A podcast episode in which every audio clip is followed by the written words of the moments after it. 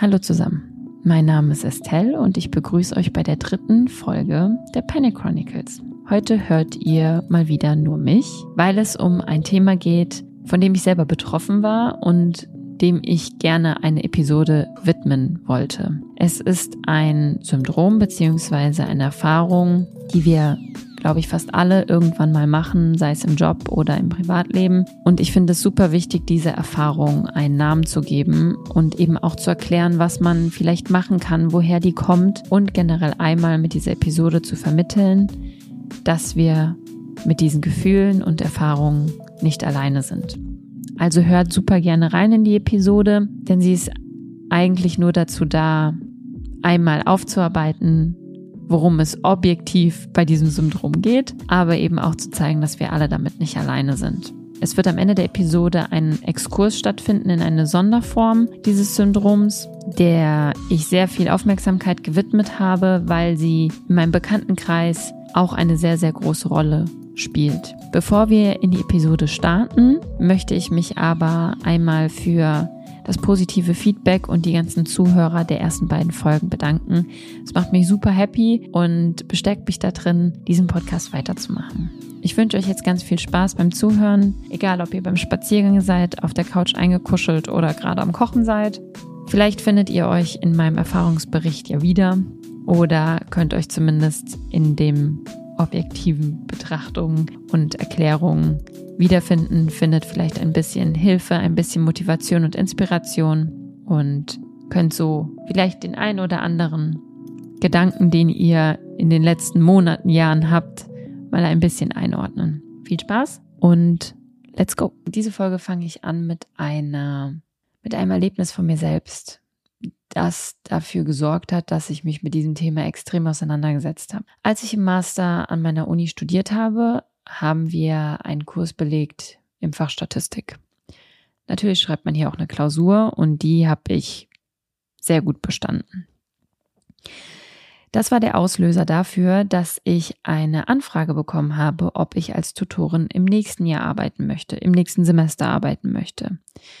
Ich sollte als Tutorin den Kurs im Folgejahr unterrichten und auch die, die durchgefallen waren durch die Klausur. Natürlich habe ich mich mega gefreut, das ist eine super krasse Anerkennung, aber gleichzeitig kamen Selbstzweifel mit. Selbstzweifel, dass ich die Klausur eigentlich nur bestanden habe, weil die richtigen Fragen gestellt wurden. Ich hatte Glück. Was wäre gewesen, wenn andere Fragen gestellt worden wären und für die hatte ich eigentlich gar nicht so gut gelernt und dann wäre meine Klausur nicht so gut ausgefallen. Hatte ich überhaupt das Wissen, als Tutorin aktiv zu werden? Hatte ich das Wissen, das es brauchte, um es anderen zu vermitteln? Und ich glaube, ich bin nicht die Einzige, die in so einer Situation schon mal war. Sei es im Job oder im Privatleben. Ich glaube, wir kennen das alle, dass wir irgendwann mal an einem Punkt sind, wo wir denken, habe ich gerade überhaupt genug Know-how und Können, um diese Situation zu bewältigen, um dieses Projekt zu bewältigen, egal was. Und was passiert, wenn den Leuten auffällt, dass ich dieses Know-how, dieses Wissen, dieses Können nicht habe? dann bin ich ja ein Hochstapler. Dann falle ich ja auf und dann falle ich negativ auf. Und dieses Gefühl, dieses Erlebnis nennt man Imposter-Syndrom. Ich glaube, das sagt super vielen etwas. Zu Deutsch heißt es das Hochstaplerinnen-Syndrom. Und es beschreibt genau dieses Gefühl. Mal ganz trocken ausgedrückt, einmal kurz, um das ein bisschen einzuordnen. Das Syndrom wurde erstmals in den 70er Jahren in Amerika benannt und erforscht von zwei US-amerikanischen Forscherinnen. Die eine heißt Pauline Clance und die andere heißt Susan Imes. Und die hatten dieses Syndrom zunächst vorsätzlich bei Frauen entdeckt und erforscht. Mittlerweile wissen wir, dass es alle Geschlechter betrifft und auch 80 Prozent der Erwachsenen dieses Erlebnis, diese Gefühlssituation schon mal hatten und auch diese Selbstzweifel. Und es beschreibt quasi die Situation oder die Gefühlslage, dass wir geprägt sind von anhaltenden Selbstzweifeln, von der ständigen Angst, als Betrüger oder Hochstapler in entlarvt zu werden. Das bedeutet eben auch, dass es begleitet ist von der ständigen Angst, dass wir auffliegen, dass wir Leute enttäuschen, dass Leute merken, dass wir gar nicht so aufgestellt sind, wie, wie sie glauben, dass wir quasi Erwartungshaltung einfach auch nicht erfüllen. Das kann dazu führen, dass wir uns extrem unter Druck gesetzt fühlen von uns selber, von der Umwelt, dass wir Versagensängste haben und dass wir ein extrem geringes Selbstwertgefühl in dem Moment haben. Das resultiert darin, zum einen, dass wir anfangen, Erfolge klein zu reden. Sei es in der Vergangenheit Erfolge, in der Gegenwart oder auch alle, die in der Zukunft kommen. Wir versuchen direkt niedrig zu stapeln. Wir versuchen erst gar keine Erwartungshaltung zu schaffen, damit wir eben auch nicht enttäuschen können. Und wir genießen unsere Erfolge auch gar nicht mehr, weil wir eben die ganze Zeit die ständige Angst haben, dass der Erfolg als Lüge, als Hochstaplerei enttarnt wird. Wie wir der ganzen Sache außerdem entgegenwirken, ist eben, dass wir dadurch, dass wir oft ein Gefühl haben, dass wir keine Kontrolle mehr über die Situation haben, weil wir ständige Angst haben aufzufliegen, entwickeln wir eine Art Ohnmacht, der wir versuchen, durch gewisse Sachen gegenzusteuern. Zum einen Perfektionismus. Selbstzweifel sind ein extrem starker Treiber und der kann sich ganz, ganz stark durch Perfektionismus ausdrücken. Das heißt, die Person, wir glauben einfach, dass unsere Arbeit nicht gut genug ist. Das heißt, wir versuchen sie bis zum letzten Moment zu perfektionieren, damit nicht auffällt, dass wir es nicht können oder dass wir nicht das Wissen haben. Wir versuchen etwas ganz, ganz extrem zu perfektionieren. Die andere Seite davon ist, dass wir prokrastinieren. Das heißt, wir schieben Dinge auf. Wir lassen einen Berg von Arbeit entstehen, der bis Last Minute aufgeschoben wird, weil man eben Angst hat, sich damit auseinanderzusetzen. Natürlich, man möchte sich mit der Angst, dem Druck und allem nicht auseinandersetzen, deswegen schiebt man es von sich weg in die Zukunft, was dann aber dazu führt, dass man einen Riesenberg voll Arbeit vor sich hat, ein Ohnmachtsgefühl empfindet und Panik entwickelt. Und Prokrastination und Perfektionismus auf einem Fleck bedeutet Last Minute bis zum Umfallen, Schuften. Das bedeutet, dass wir uns bis zum Exzess treiben, damit all das, was wir vorher gemacht haben, nicht auffällt, dass wir Sachen aufgeschoben haben, dass wir Versagensängste haben, dass wir Druck auf uns ausüben. All das darf ja später beim Endergebnis nicht auffallen. Deswegen arbeiten wir dann an Projekten, Situationen, Positionen und ähnlichem so lang bis zur letzten Minute, damit es bloß nicht auffällt. Erkennt ihr euch darin wieder? Ich mich auf jeden Fall. Mir ist das auf jeden Fall schon mal passiert. Und ich will diese Folge auch deswegen machen, weil ich euch da draußen das Gefühl geben will, ihr seid damit nicht allein. Wir haben das fast alle schon mal erlebt und ich glaube, jeder kann das nachvollziehen, wenn man in einer Situation ist, mit der man sich gar nicht auseinandersetzen will, weil man Angst hat, dass man sie nicht schafft und dass es allen anderen auffällt, dass man sie nicht schafft. Aber die Frage ist ja, die große Frage ist ja, wo kommt das eigentlich her? Und wenn man mal in sich ein bisschen hineinhört, in diesen Situationen, in den Situationen der Panik, der Ohnmacht, wenn man an sich selber extrem, extrem zweifelt, hört man dann seine eigene Stimme? Oft nicht. Man hört eher die Stimme von Eltern oder anderen Erziehungsberechtigten. Und wie so vieles, was sich im Erwachsenenleben bei uns zeigt, kommt auch das Imposter-Syndrom aus unserer Kindheit. Und zwar daher, wie Eltern und andere Erziehungsberechtigte mit uns und Herausforderungen beziehungsweise Erfolgen umgegangen sind. Es geht im Endeffekt darum, es gibt zwei Seiten. Es gibt einmal die Seite, dass man bezüglich Herausforderungen unterstützt wird, gepusht wird von den Eltern, dass man von den Eltern und den Erziehungsberechtigten das Gefühl gegeben bekommt, dass man fähig ist, Herausforderungen zu bestreiten. Und der Perfect Case, wie Eltern mit oder Erziehungsberechtigte mit Herausforderungen umgehen sollen, ist, dass sie uns enablen, eine Herausforderung selbstsicher anzugehen. Das bedeutet, dass sie uns Rückhalt geben, aber uns dabei unterstützen, selbstbewusst und eigenmächtig Herausforderungen anzugehen. Werden Kinder aber von Erziehungsberechtigten und Eltern vor allen Dingen in der Kindheit vor Herausforderungen beschützt, vor gefährlichen Herausforderungen bewahrt, geben sie dem Kind immer wieder das Gefühl, dass das Kind es ohne die Eltern oder andere Erziehungsberechtigte nicht schaffen wird. Es sorgt dafür, dass das Kind sein eigenes Können nicht unter Beweis stellen kann, nicht versagen kann, nicht was dazulernen kann, nicht wachsen kann, sondern es wird immer in dem Glauben erzogen, ich schaffe es nicht alleine, ich brauche auf jeden Fall Hilfe. Und das sorgt dafür im Alter, im Arbeitsumfeld oder auch im Privatleben, dass wir denken, shit, das schaffe ich nicht. Ich schaffe das nicht, wenn ich das alleine machen muss. Und dann fällt ja auch auf, dass ich das eigentlich gar nicht kann. Das einmal zum Thema Herausforderung. Bei Erfolgen geht's ähnlich zu. Werden wir von unseren Eltern bzw. Erziehungsberechtigten unterschätzt oder abgewertet, wenn wir einen Erfolg erleben, sorgt das natürlich dafür, dass wir den Erfolg nicht als unseren Erfolg wahrnehmen oder dass der Erfolg nicht groß genug war, um als Erfolg gewertet zu werden. Wir wachsen in Selbstzweifeln auf. Werden wir überhaupt jemals einen richtigen Erfolg erleben? Ist das jetzt gerade ein Erfolg, den ich erlebe? Und auch grundsätzlich ähm, bin ich eigentlich nie gut genug gewesen, um in irgendwas erfolgreich zu sein. Im Gegensatz dazu steht, wenn Eltern ein Kind bezüglich oder Erziehungsberechtigte ein Kind bezüglich eines Erfolges auf ein Podest stellen, beziehungsweise es hochgradig loben. Das sorgt für eine Diskrepanz in der Wahrnehmung bezüglich eines Erfolges. Das heißt, ein Kind wird immer denken, meine Eltern haben ja so eine starke Erwartungshaltung an mich oder erwarten so viel von mir, da kann ich nur versagen. Und am Anfang sind es nur die Eltern. Später, im späteren Leben wird man immer denken, es reicht doch eh nicht aus. Die Erwartungshaltung ist eh so hoch, die schaffe ich nicht.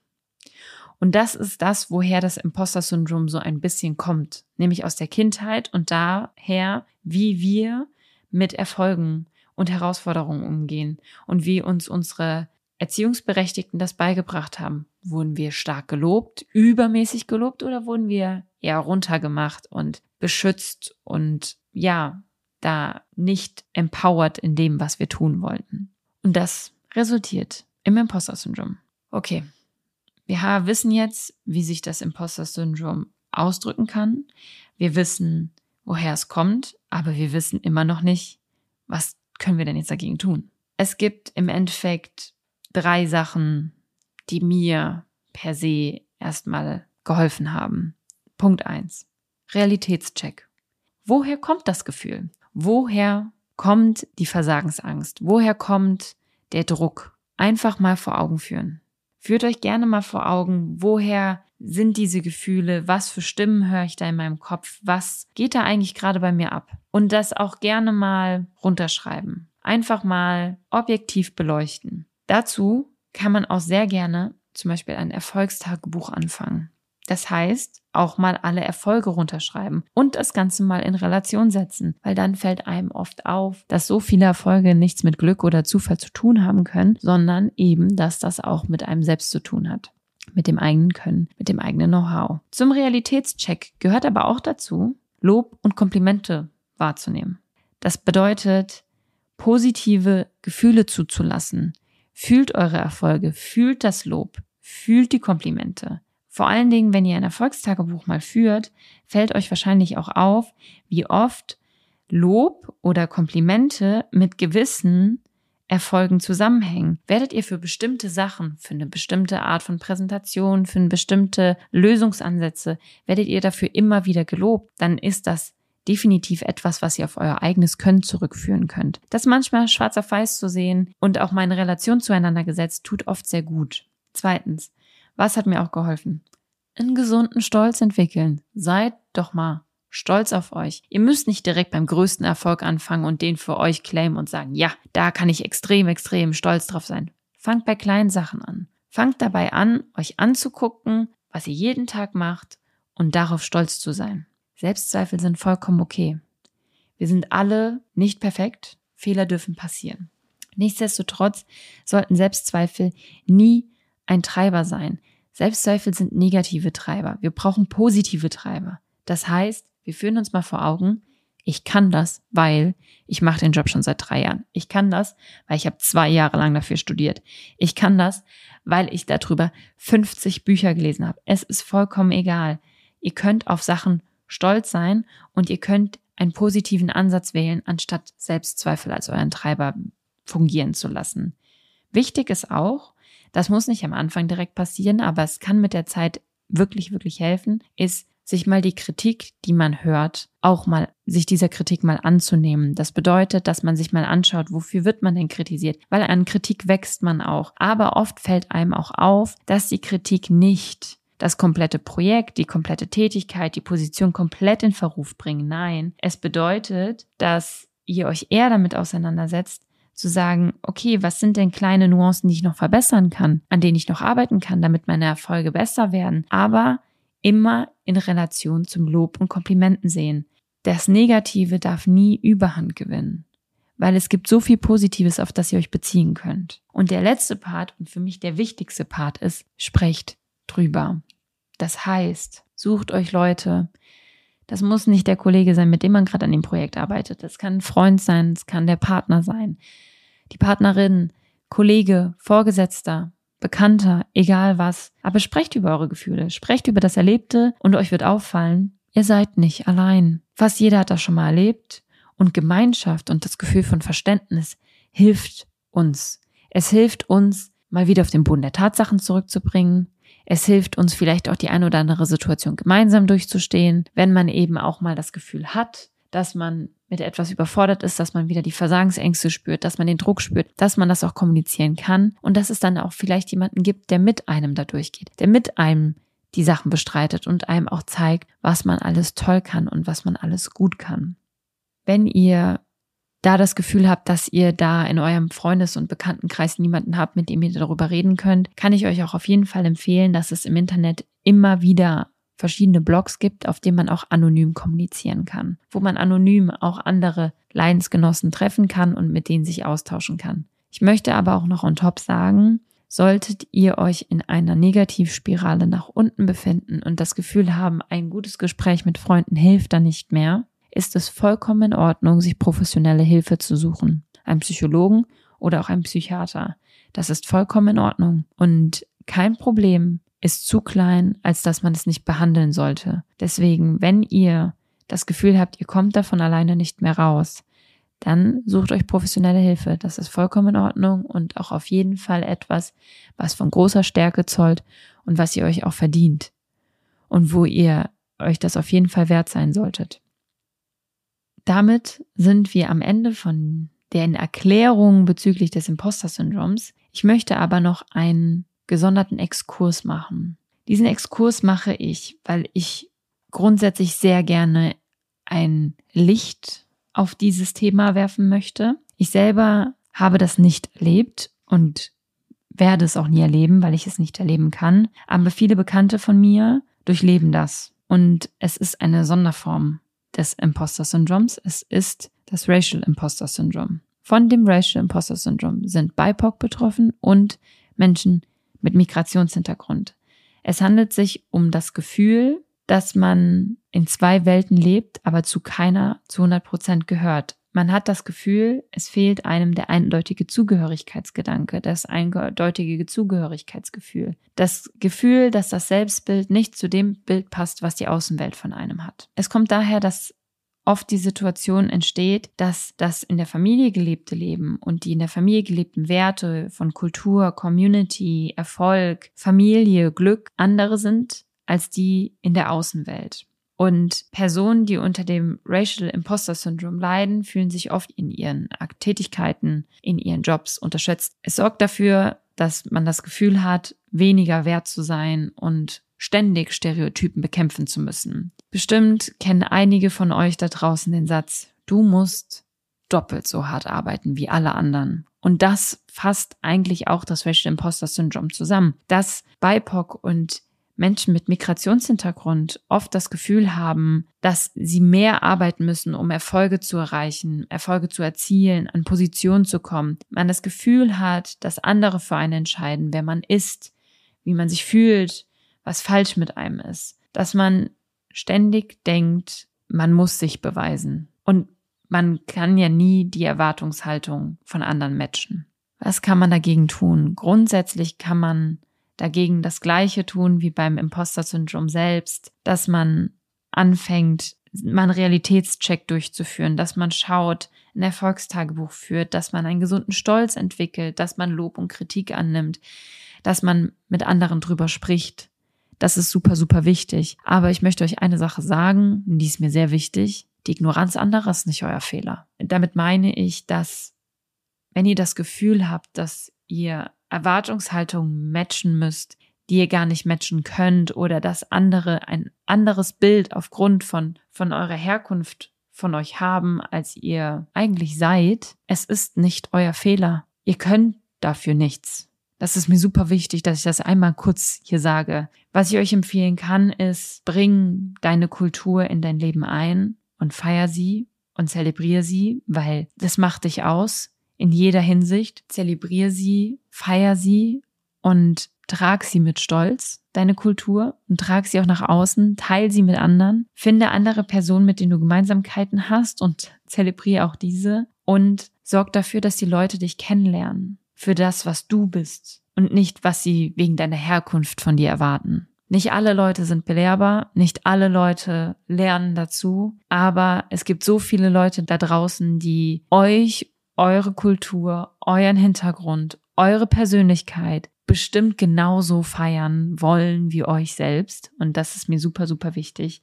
Warum ich diesen Exkurs auch gemacht habe, ist, weil es mir so wichtig ist, dass das Gefühl, was viele Bekannte von mir haben, eben auch einmal benennen zu können. Dass ihr vielleicht auch einen Namen habt, worunter ihr bestimmt den einen oder anderen Artikel im Internet findet und auch die ein oder andere Leidens- und Erfolgsgeschichte auch finden könnt und euch da vielleicht ein bisschen Inspiration und Motivation rausziehen könnt. Deswegen war es mir super wichtig, diesen Exkurs einmal mit euch teilen zu können. Ich will gar nicht mehr weiter groß ausführen. Ich will euch eine Sache noch am Ende sagen. Ich weiß, dass die super kitschig ist, aber alle, die gerade mit Imposter-Syndrom zu kämpfen haben und auch mit generell starken Selbstzweifeln, wenn du du selbst bist, kannst du verdammt nochmal kein Imposter sein. Du kannst kein Imposter sein, wenn du du selbst bist. Wenn du zu 100 Prozent du bist, kannst du nicht faken, kannst du nicht hochstapeln. Du bist du. Und damit bist du toll so. Und wenn es euch heute noch keiner gesagt hat, dann sage ich es euch. Ihr könnt verdammt nochmal stolz darauf sein, wo ihr gerade seid. Ihr habt so hart dafür gearbeitet. Ihr steht jeden Tag auf und ihr seid toll so, wie ihr seid. Ihr könnt stolz darauf sein, wo ihr seid. Ihr könnt damit happy sein und ihr werdet immer weiter an eurem Erfolg arbeiten. Ihr werdet immer weiter zu dem Ziel kommen, wo ihr immer schon hin wolltet. Aber vergesst auch nicht, dass jeder Step auf dem Weg nicht einfach ist. Jeder Step auf dem Weg ist ein kleiner Erfolg und auf den könnt ihr jeden Tag stolz sein. Ihr könnt jeden Tag als Erfolg feiern. Und ich bin stolz auf euch für das, was ihr erreicht habt. Und ihr könnt auch stolz auf euch sein. Und da wird noch so viel kommen. Also entlasse ich euch aus dieser Folge, wünsche euch eine tolle Zeit, einen tollen Abend, einen tollen Morgen, ein tolles Wochenende, einen tollen Spaziergang, egal wo ihr gerade seid. Seid stolz auf euch und bis bald. Somit war es das mit der Folge. Danke fürs Zuhören. Ich wünsche euch einen ganz tollen Tag oder Abend. Wenn ihr nichts mehr verpassen wollt von diesem Podcast, dann folgt ihm gerne auf Spotify oder egal, wo ihr ihn gerade hört und auf Instagram unter Panic Chronicles Podcast. Bis zum nächsten Mal. Tschüss.